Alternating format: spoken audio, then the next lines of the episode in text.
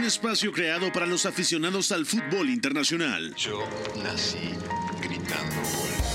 Un proyecto radiofónico informativo, analítico y reflexivo, No tengo nada de original. en el que un grupo de periodistas repasan la actualidad del fútbol en cada rincón del planeta. Todos los bebés se asoman al mundo gritando. Y como todos, quise ser jugador de fútbol. He sido el peor pata de palo que se ha visto en los campitos de mi país. Arranca Catenacho W, la casa del fútbol internacional.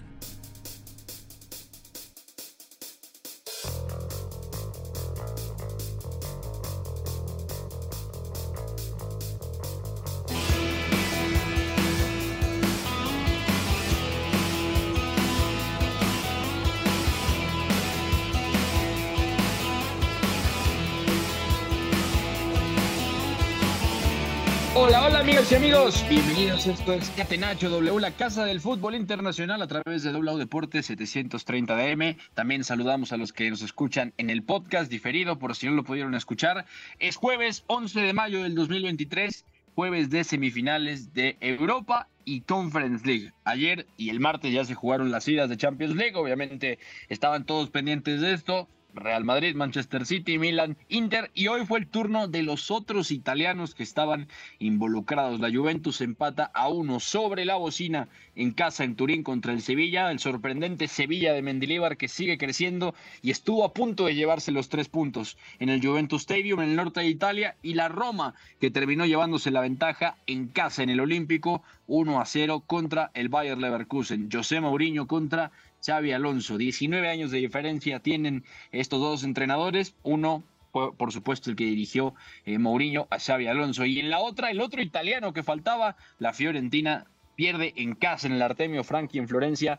1 a 2 contra el Basel, sorprendente resultado por parte del equipo suizo y el West Ham que ha hecho la tarea, al menos en la ida, en Londres, en el Olímpico de Londres, ganando 2 a 1 al AZ Alkmaar. De todo esto vamos a estar platicando durante la siguiente hora. Les saluda con mucho gusto Beto González a nombre de Pepe del Bosque con Fonaldo en la producción y también, eh, bueno, ya vamos a saludar, por supuesto, a nuestros amigos que están con nosotros hoy para platicar de lo que ha pasado hoy en las semifinales de las otras competiciones europeas, comenzando con el señor Eduardo Zurita. Zuri, ¿cómo estás, amigo? ¿Todo bien? Qué gusto tenerte por acá.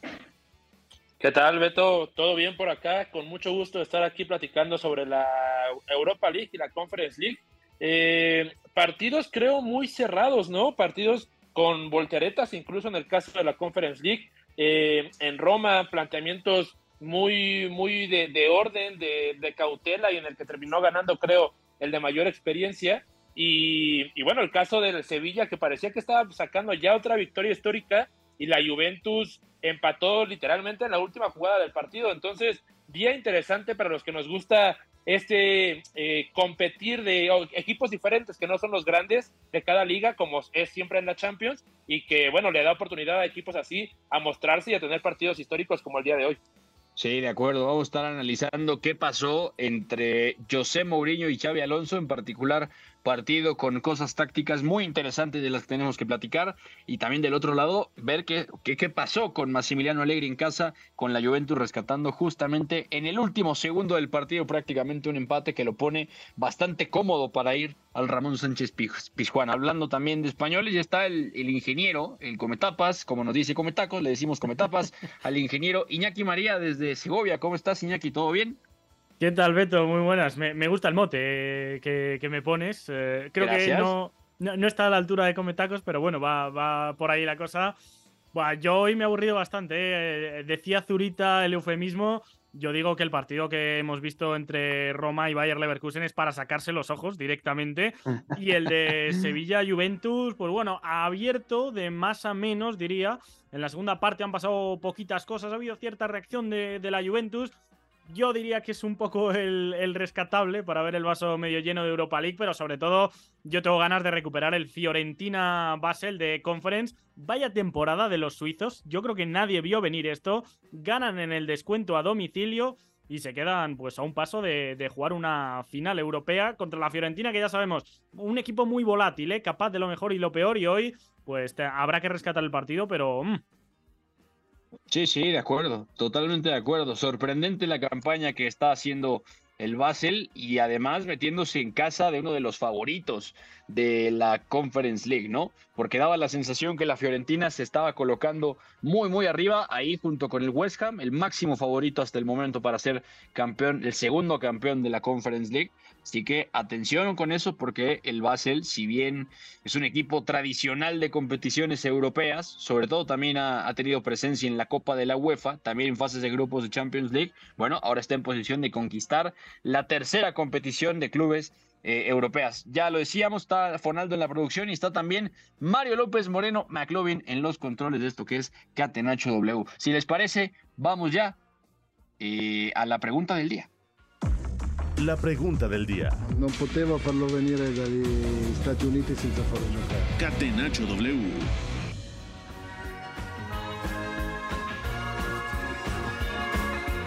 Bueno, como cada vez que hay partidos, les pregunto, ¿quién fue la figura de esta primera jornada de semifinales de la Europa y la Conference League. Está Youssef Enesiri que marca, por ejemplo, el gol, el gol que pone en ventaja al Sevilla. Me parece que Ivan Rakitic dejó un partido bastante interesante. Danilo de Stopper por derecha también me parece que deja un buen partido.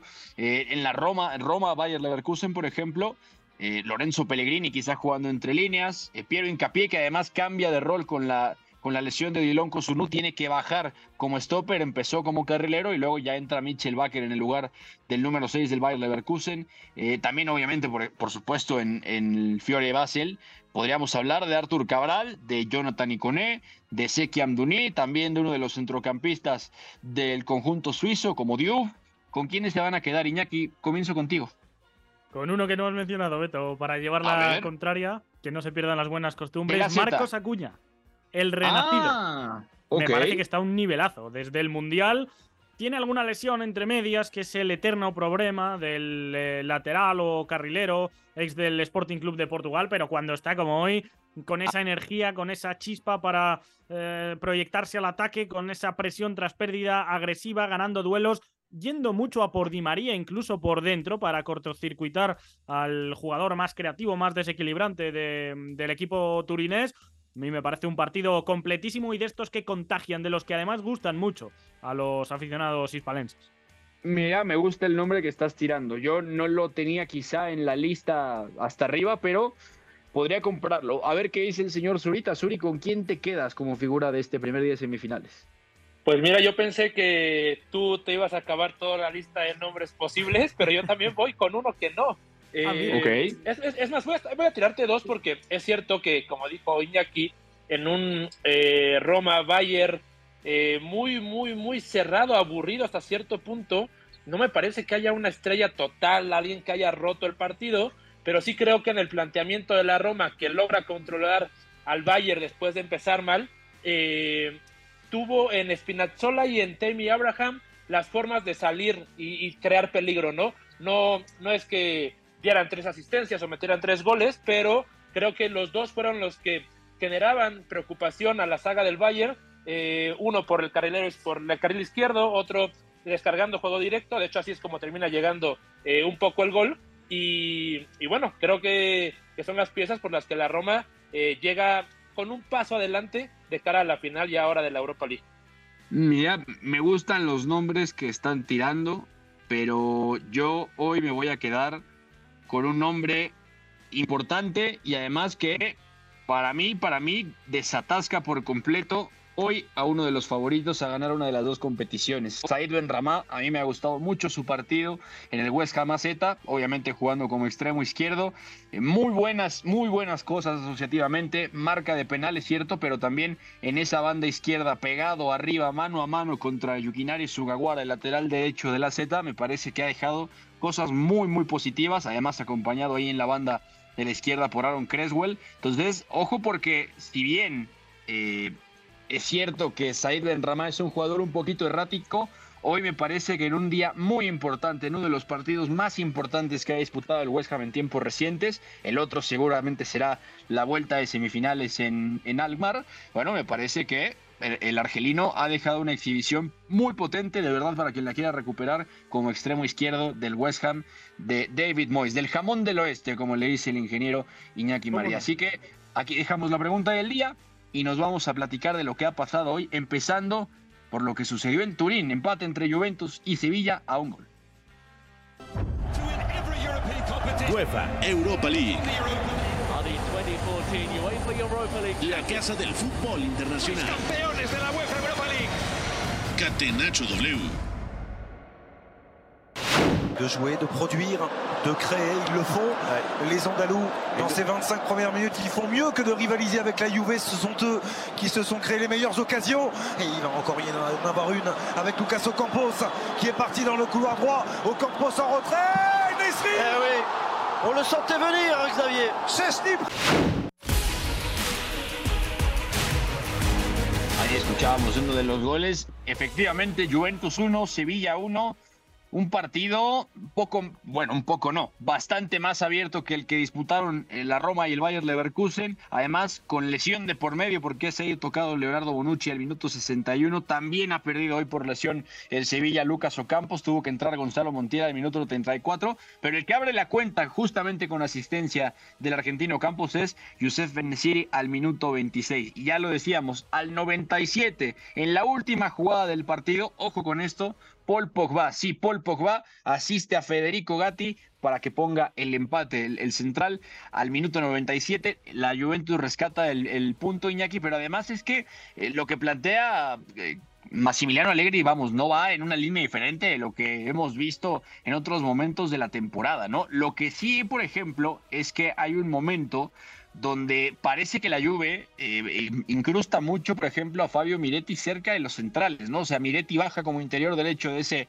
teórico 3-5-1-1, está muy cerca de Manuel Locatelli para que Adrián Rabiot también gane un poco más de altura, y lo mismo de otros partidos importantes, ¿no? Detrás del punta, en este caso hoy Dusan Blagovic, ha jugado Ángel Di María completamente libre, ¿no? Prácticamente como extremo, y ahí es donde destaca, bueno, sobre todo pegándose a la banda de la derecha es donde destaca justamente el duelo con el argentino Marcos Acuña, que es tu figura del día, ¿no? ¿Cómo viste este partido? ¿Cuáles te parecen las claves de este empate aún?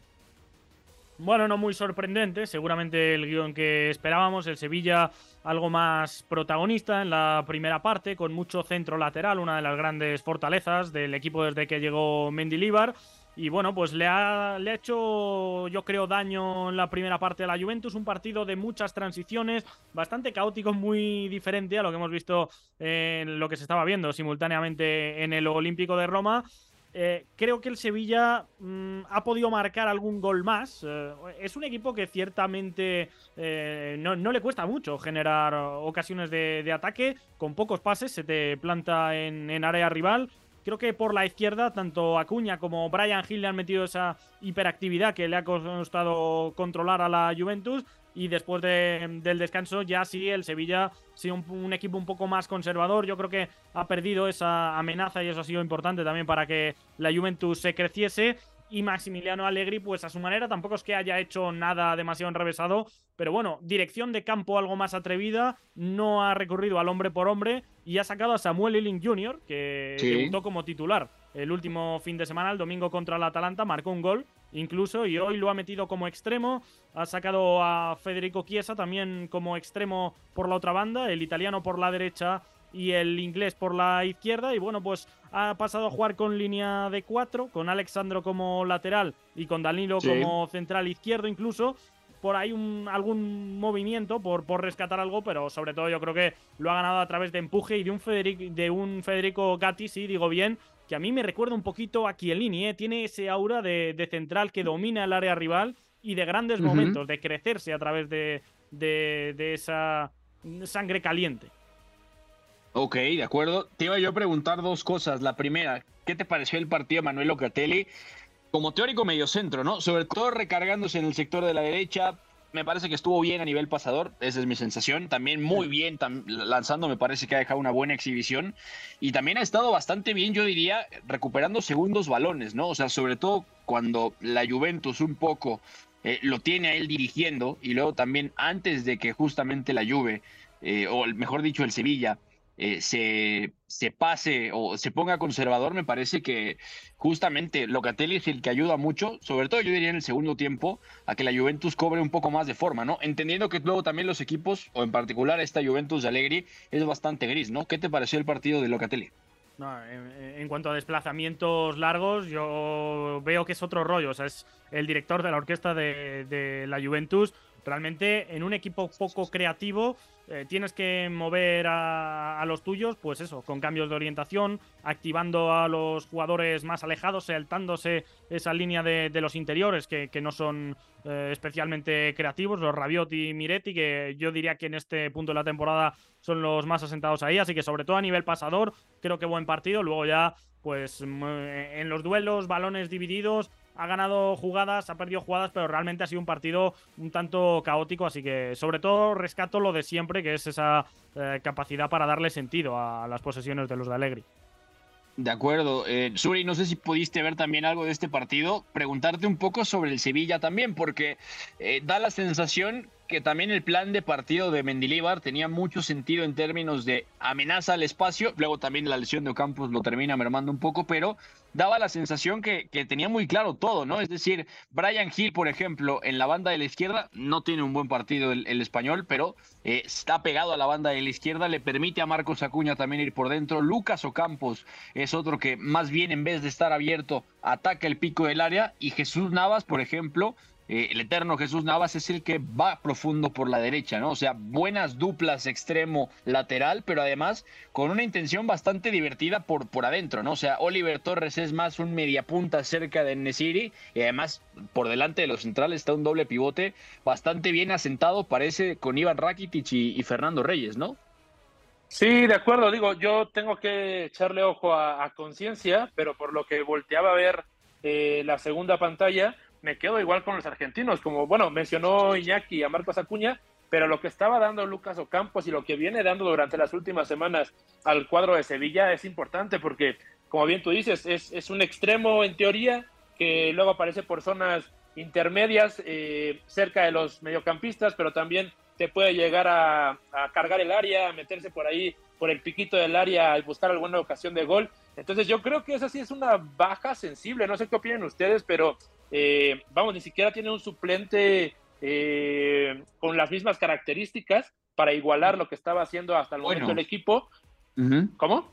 Eh, entonces, Yo, yo, yo lo veo complicado de esa parte, porque para mí estaban siendo los dos más destacados, los incluso diría los mecanismos más fáciles de, encontrar y que más producían o han producido durante las últimas semanas para el Sevilla.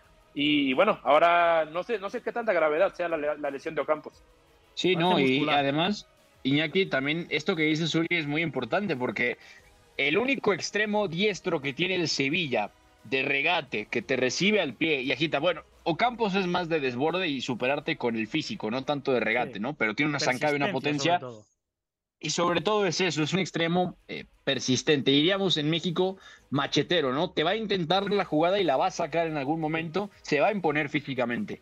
Pero el otro extremo que podría jugar en esa banda, y ahora que está lesionado, parece que es muscular, habrá que ver el alcance de la lesión, que podía jugar ahí era Jesús Manuel Tecatito Corona y no está registrado en la Europa League porque todavía no había regresado de la lesión. Entonces, ahí hay una baja muy sensible, como dice Suri, porque por perfil el Sevilla no tiene un jugador en, esa zona que le pueda dar lo que le da Lucas Ocampos, uno. Y dos, lo más cercano que puede llegar a tener, o sea, digámoslo así, es Jesús Navas jugando de volante como originalmente jugaba, ¿no? Demandándote también un ajuste en la lateral derecha que, vamos, o sea, eh, con Gonzalo Montiel lo puedes hacer profundo, pero no es lo mismo Ocampos, un extremo de ese corte, que un lateral profundo como Navas o como el mismo Gonzalo Montiel, ¿no? Por ahí incluso Suso ha llegado a tener el papel, pero creo que también está fuera, ¿no? Por el momento. Sí, Entonces, Suso, es más media punta, ¿eh? Sí, tuvo sus momentos. Es jugador zurdo que tiende a meterse mucho para adentro, centrador, poco asociativo, que te amenaza desde la frontal. O Campos muy, muy diferente, más de eh, buscar el uno contra uno, ese cambio de ritmo, lo que decíamos, machetero o cansino, que, decimos por aquí, muy, muy insistente, muy físico, ida y vuelta, que sobre todo te ataca el espacio, que para este Sevilla de Mendilibar yo creo que yo creo que es clave. Corona yo creo que más de balón al pie, más regateador, más eh, creativo a través de, esas jugadas. Realmente eh, ha vuelto a entrar en alguna convocatoria el mexicano, pero sigue sin disputar ningún minuto en liga, así que no tiene realmente un perfil igual. Hoy ha jugado Jesús Navas por delante, como jugó unos minutos en el partido de ida contra el Manchester United, el de Old Trafford. De hecho, marca. Eh, bueno, es un centro que acaba marcándose en propia puerta. No recuerdo eh, quién fue. No empieces, no empieces. No, quiero sacar más traumas, pero sí. Eh, el ah, recurso está siendo el de poner al capitán por delante de Gonzalo Montiel, que es el que ha salido hoy que es más como un doble lateral, ya por las condiciones de Jesús Navas, ¿no? Tiene una lógica mucho más eh, de protección y no tanto ya de, ataque y de situaciones de ventaja donde encuentres un extremo al regate, ¿no? Entonces, Hoy ha ayudado mucho incluso atrás, Beto, porque en la primera parte hablábamos de Locatelli, Locatelli lo que ha hecho muy bien ha sido lanzar a Philip Kostic a la espalda de, de, Jesús Navas. Por ahí estaba sufriendo mucho el Sevilla. Yo creo que lo que más ha sufrido en la primera parte contra la Juventus. Y en la segunda ya sin Kostic, que a mí me ha sorprendido que haya quitado alegría al serbio al descanso. Ha metido ahí a Eiling Jr., ha tenido doble amenaza y yo creo que ha sido clave también las ayudas, cómo bajaba a defender Jesús Navas para que no tuviera uno contra uno, sobre todo Eiling Jr. contra Montiel. Sí, totalmente de acuerdo. bueno, también hay que hablar un poco del partido de, Samuel Eiling Jr., ¿no? Porque él sigue siendo eh, juvenil de, la Juventus, tal cual, o sea, del, del, filial, vamos a llamarlo, del Primavera, se puede decir. Sigue jugando en la, en la Serie C, ya ha estado convocado con mayor consistencia en, las últimas semanas, particularmente desde mediados de abril, ya ha sumado apariciones en el primer equipo en la banca, estuvo en la banca con el Sassuolo, eh, con el Napoli, con el propio Inter en Copa Italia, luego ya sumó partidos contra el Bologna y el Atalanta, y ahora me parece, Iñaki, que, que ha entrado bien el, el juvenil, ¿no? Sobre todo a mí me da la sensación que el futbolista inglés de 19 años tiene algo que también esta lluvia le va a ayudar mucho, ¿no? Que es un grado de amenaza diferente, un estilo diferente al que encuentras, por ejemplo, en Chiesa, en Cuadrado, eh, vamos, e incluso en el propio Kostic, ¿no? Que es más un, jugador de banda, pero destinado a recibir al pie y a partir de ahí coser a centros al rival, ¿no? O sea, Eiling Jr. tiene eh, esa amenaza de un extremo que tal cual lo puedes poner abierto y sabes que te va a desequilibrar, ¿no? O sea, es un duelo interesante con estos extremos. No sé cómo viste sus minutos, o sea, juega todo el, el, segundo tiempo y estaba pensado justo para ese momento donde la lluvia asume eh, muchísimo balón, ¿no? Jugando prácticamente pinchado a la banda y atacando el vértice izquierdo del área. Es un jugador peculiar. Hoy me ha gustado, sobre todo al principio, porque no, le ha quemado la pelota, el escenario, la camiseta. Se ha atrevido a encarar realmente. Eh, uno de los que han metido una marcha más al partido de la Juventus. Y digo que es peculiar porque es mm, grandote. Yo creo que alcanza el 1,80 Em, pero a la vez tiene bastante agilidad para, para, encarar. No es que sea especialmente rápido, no es que sea tampoco especialmente creativo, pero bueno, tiene ese cambio de, dirección que le hace superar el uno contra uno. Por, eh, en espacios ciertamente reducidos se puede revolver en alguna ocasión. Y sí, muy diferente a Costis, porque el serbio yo lo veo como un centrador cuando recibe al pie. A mí me gusta más como cuando puede correr como hoy en la primera parte. Más carrilero, yo creo, el ex del Eintracht Frankfurt. Además, curioso porque eh, Samuel Eiling Jr. coincidió con Musiala en la cantera del Chelsea. Salió eh, una de las tendencias de los jugadores jóvenes ingleses eh, desde Jadon Sancho, yo creo, está siendo la de probar suerte fuera de la Premier League y bueno, pues eh, poco a poco se va ganando sitio en esta Juventus que Allegri desde luego eh, no, no, se le caen los anillos para poner a los jóvenes esta temporada. De hecho, yo creo que las oportunidades que le está dando a los canteranos es de lo más valioso. Sí, de acuerdo. Y Suri, para cerrar esto, irnos a la pausa. Paul Pogba, ¿eh? 20 minutitos, la asistencia para Federico Gatti.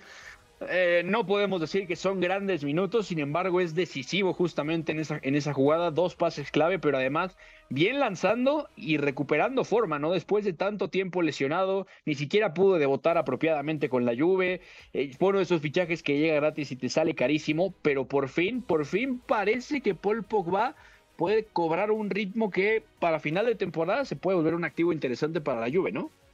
Sí, da gusto. Yo me da gusto también que lo menciones porque yo quería al menos dedicarle estos 30 segundos. Eh, es un jugador que, cuando está bien divierte incluso, ¿no? Hace las cosas más fáciles. Hay dos momentos, como tú dices, no son grandes minutos, pero hay momentos, hay pases que recibe, se da vuelta y, sin preparar el pie empieza a lanzar como si estuviera en la sala de su casa. Entonces, eso para la Juve creo que le va a venir muy bien y, le va a ayudar, le va a ayudar definitivamente. Entonces, ojalá, ojalá tenga continuidad, porque es lo que le, hace falta a Pogba, que tiene por ahí además un estigma muy a lo Neymar, ¿no? De gente que dice, no, Pogba no, no sirve eh, para este tipo de cosas. Yo creo que es muy buen futbolista y que le puede ayudar a la lluvia a crecer, sobre todo a la siguiente temporada. De acuerdo, totalmente de acuerdo. Necesita consistencia, pero la ha necesitado por muchos años, no solamente ahora, desde que dejó la Juventus por el Manchester United, en, todo el, en toda su etapa con el Manchester United y en este regreso gratis a la Juventus, que le ha salido caro al equipo de Turín, pero al menos hoy le ha ayudado a conseguir ese pase de gol para Federico Gatti al minuto 97, 1 a 1 empate entre Juve y Sevilla. Regresando de la pausa, hablamos del Roma Leverkusen y también de lo que pasó en Conference League. Están en Catenacho W, no se muevan, regresamos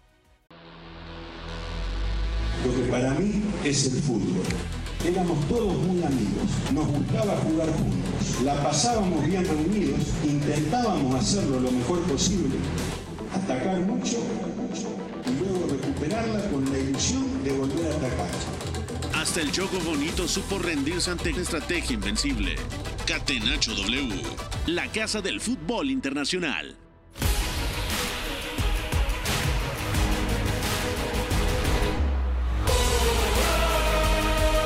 Estamos de regreso en Catenacho W. Son 4.32 de la tarde y tenemos todavía que platicar de la otra semifinal de Europa League, también de las de Conference League. Así que vamos a entrar en materia, no sin antes pedirle al señor Zurita que le diga a la gente dónde lo pueden seguir en redes sociales. Bueno, día que podemos extendernos un poquito, así que en Twitter, eh, Eduardo Zurita 7 y en Instagram, que no tocamos tanto tema de fútbol, pero podemos platicar también, Zurita 1707. Excelente, ahí está el señor Zurita para que conecten con él. Eh, el señor productor eh, le ha dado un grandísimo mote en el grupo de WhatsApp al ingeniero, que hoy ha dejado de ser el ingeniero y es el zombie de Segovia. ¿Dónde lo encuentran al zombie de Segovia en redes sociales, Iñaki María? Espero que nuestro productor al menos se digne a explicar esto en antena, que no sea una de, los triples que se suele tirar. Me encuentran en arroba María Vial, con dos as en medio y con V en este preciso instante, eh, haciendo un poco de memo navarro y hypeando jóvenes que hoy han marcado en Europa y Conference League y de paso un poquito de spam también, ¿por qué no decirlo? Ah, excelente, muy bien. El ingeniero no tiene Instagram, no le gustan esas cosas del demonio, pero yo, igual que el señor Zurita, los espero también en Instagram, arroba Beto González M-bajo, en Twitter e Instagram, ahí platicando con ustedes. Eh, un poco de todo, como diría el señor Oscar Mendoza, hoy no ha podido acompañarnos, le mandamos un fuerte abrazo a Informe Mendoza. Ya entrando en materia, Fo, mándanos hasta Roma, porque la Roma sacó la ventaja en el Olímpico. Al Bayern Leverkusen le ha ganado 1 0.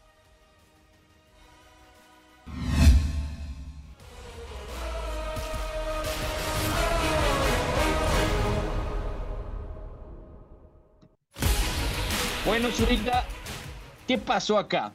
Eh, ya lo decías muy bien, la Roma no empieza bien, el, el Bayern Leverkusen realmente tiene un buen inicio de partido, sobre todo con ese doble pivote que tienen Robert Andrich y Ezequiel Palacios, también Piero Hincapié yendo muy arriba a presionar, sobre todo en algún momento sí dejando de espaldas a Celik, apretándolo muy bien al turco, a veces también teniendo que saltar sobre Gianluca Mancini en algunas situaciones, porque además tenía que acompañar a, Florian Wirtz eh, en la zona de, la izquierda, ¿no? Edmond Tapso empieza de central zurdo, la línea de tres la cierran Jonathan Ta y, y Odilon Kosunu, y luego se va lesionado el futbolista marfileño, tiene que entrar Mitchell Baker, tiene que recorrer la línea defensiva Xavi Alonso, vas a Piero Hincapié a ser el stopper, Mitchell Baker a ser el carrero por la izquierda, no cambia ese teórico 3-4-2-1 y daba la sensación que Alonso, Xavi Alonso, si bien tenía claro que iba a ser un poco conservador en general, presionó por tramos muy arriba a la Roma, no tanto de forma agresiva, pero sí daba la sensación de que con mucha, con muy claras las referencias, pero además me parece con una buena organización, ¿no? Luego la Roma también con doble pivote con Nemanja Matic, Eduardo Bobe. Bobe, por cierto, es el que marca el único gol del partido, el doble pivote acompañando a Nemanja Matic al minuto 62 pasada la hora de partido. Y luego también la línea de tres habitual de, de Mourinho, ¿no? Con Mancini, Cristante, hoy Cristante de libero, hay que decirlo, eh, con Roger Ibáñez, y lo decías bien, ¿no? Leonardo Spinazzola como carlero izquierdo dando salida, Pellegrini también espaldas del doble pivote, y Tammy Abraham que dejó un buen recital en juego directo, ¿no? ¿Qué te pareció el partido?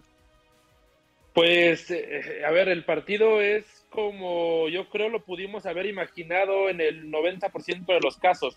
Eh, un equipo de Mourinho que se intenta hacer sólido a través de entregar el balón, sobre todo entregar el balón a un equipo que disfruta de atacar espacios y que cuando se lo das y te repliegas, pues no los va a tener. Entonces, digamos que los tienes un poco más eh, asegurados, más maniatados y tú vives tranquilo. Entonces, fuera de esos 10 minutos en los que de verdad el Bayern Leverkusen puso una puesta en escena buenísima como primer eh, paso en el Olímpico de Roma, yo creo que el que domina el partido es, es la Roma, el que el, partido se juega a, como quieren ellos, al ritmo que quieren, a que no se creen demasiadas ocasiones de gol. Yo no recuerdo eh, clarísimas que haya fallado el, Bayern o, o, que haya atajado, en este caso, Rui Patricio. Eh, yo creo que, que, la Roma supo sumarse al partido después de ese vendaval de 10, 15 minutos y como lo dije al principio, a través de un eh, explotar a tus carrileros, sobre todo Spinazzola, a través de un mandar juego directo,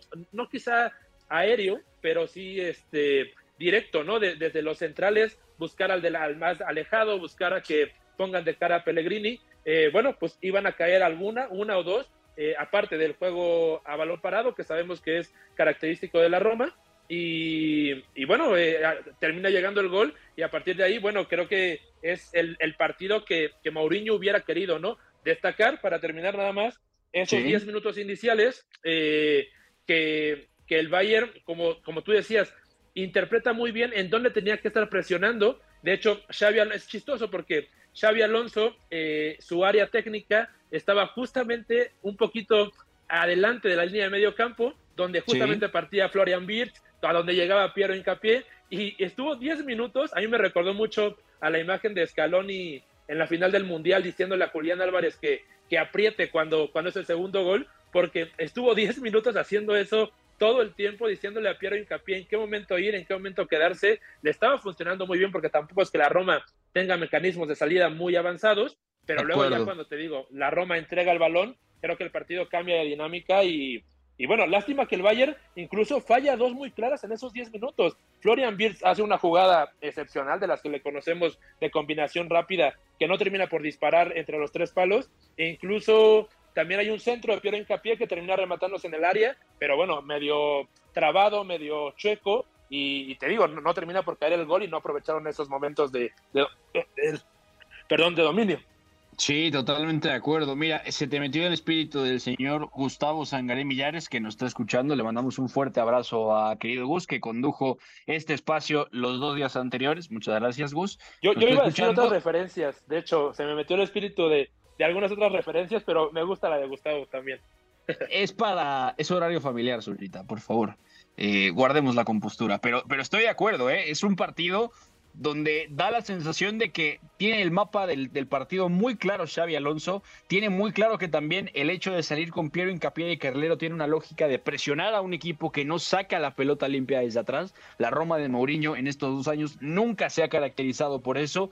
Gianluca Mancini realmente no es un central que te permita hacer eso. Seki Chelek también es un Carlero un poco más específico. Y hoy, por ejemplo, Iñaki, la Roma, a ver, se ha guardado ciertas cosas en el once inicial, ¿no? Porque que juegue Eduardo Bove junto a Nemanja Matic, me parece que te habla mucho también de la idea que, tenía José Mourinho, ¿no? Es sí un bloque bajo, sí dejo que me aprietes, pero también tengo la capacidad de a la mínima con Cristante lanzando, con el propio Matic, activar a Tammy Abraham, también a Spinazzola como alejado en la izquierda, y que Tammy Abraham y Andrea Velotti te hagan el trabajo sucio contra los centrales, ¿no? Para que Pellegrini aparezca de segunda línea, para que los pivotes también realmente puedan subir y que la Roma estuviera asentándose cada vez mejor, cada vez más cómoda.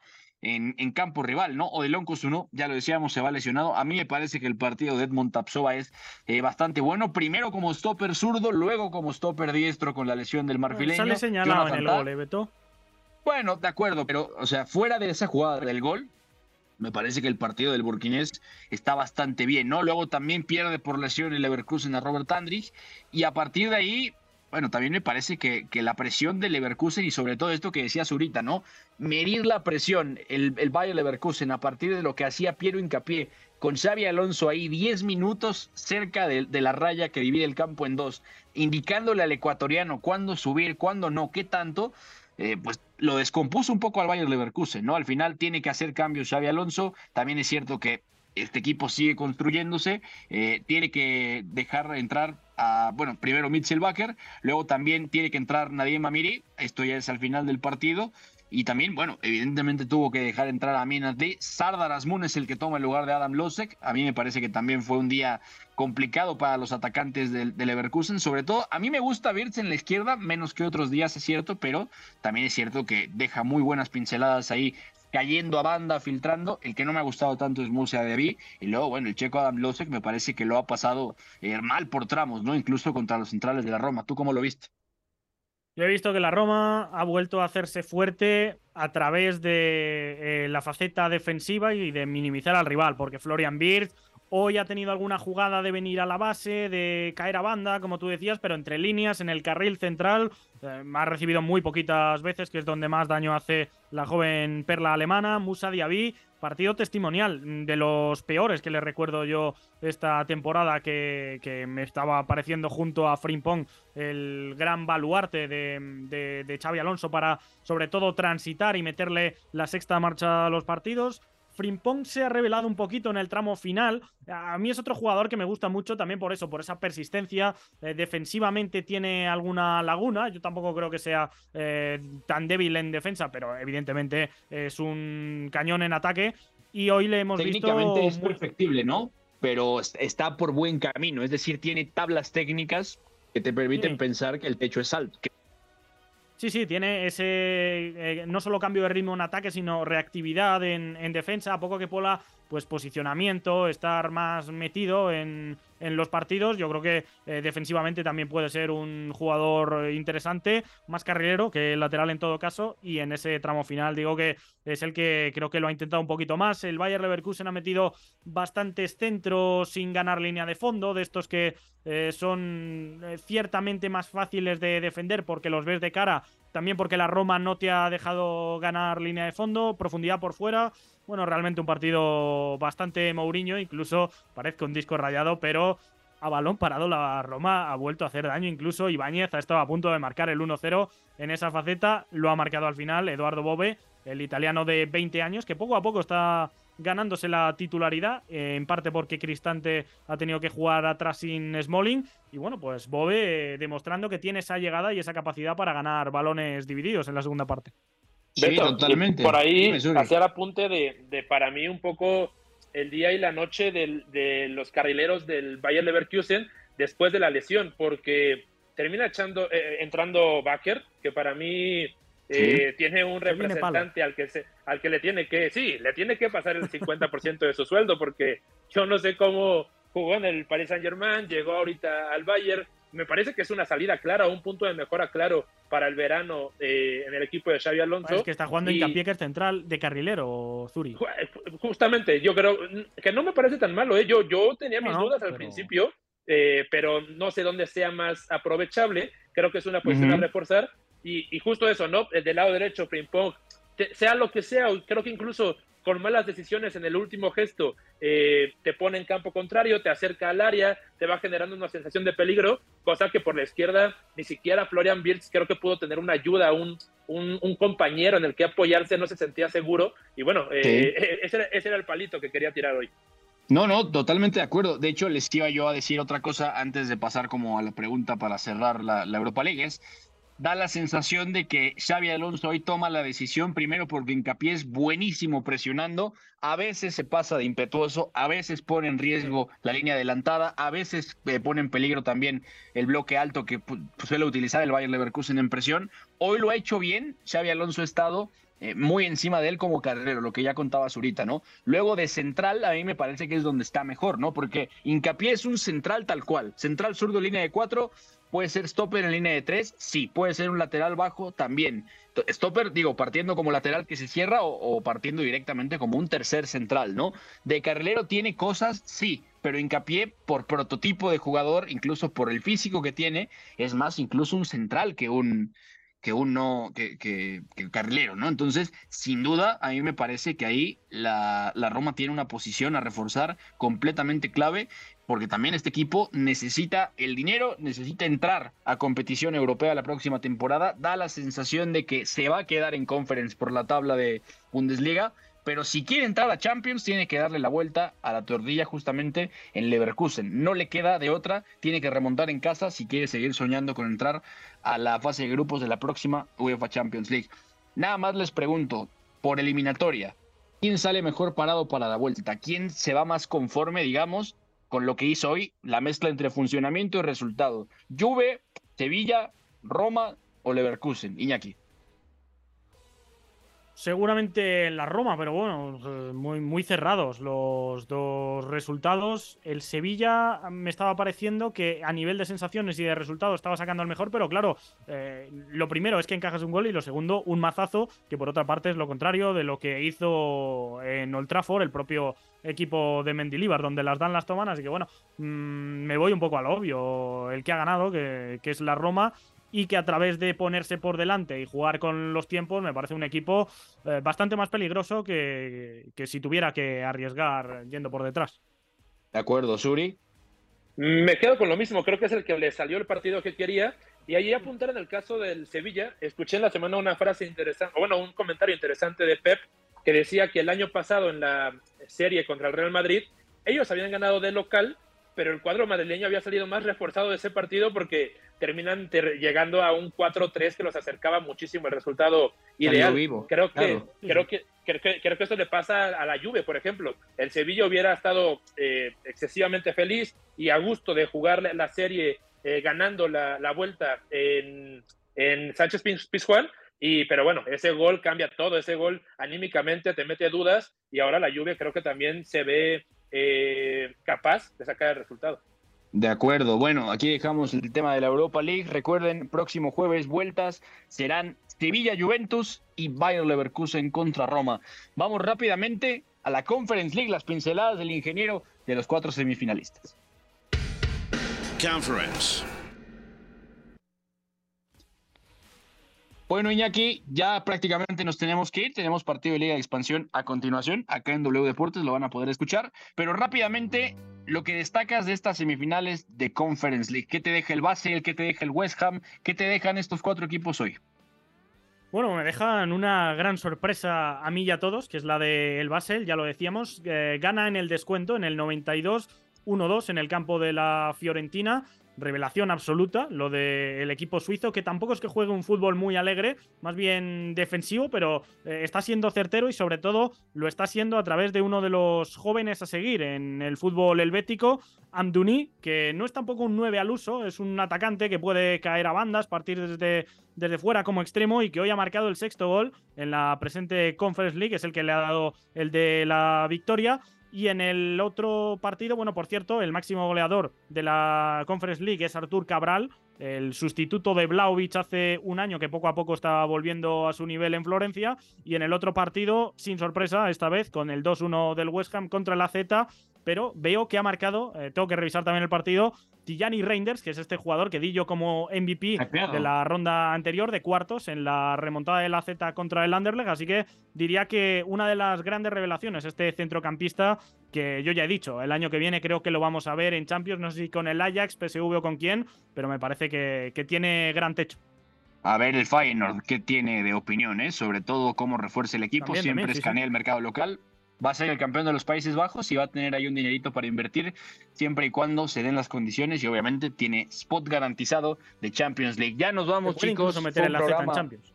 No, de acuerdo, de acuerdo. Todavía tiene matemáticamente ahí posibilidad alguna. Y bueno, también se, da, se puede dar por playoff en algún momento a partir de esto. Así que ahí lo tenemos. Chicos, nos tenemos que ir. Programa Express. Zurita, gracias por pasarte, amigo. Un abrazo.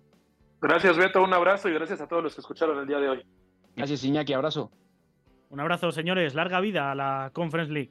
Y larga vida a Mijail Antonio que ha vuelto a marcar. Gracias a Fue en la producción, a McLovin en los controles, a toda la gente que nos escuchó. Yo soy Beto González, a nombre de Pepe del Bosque. Esto fue Catenacho W.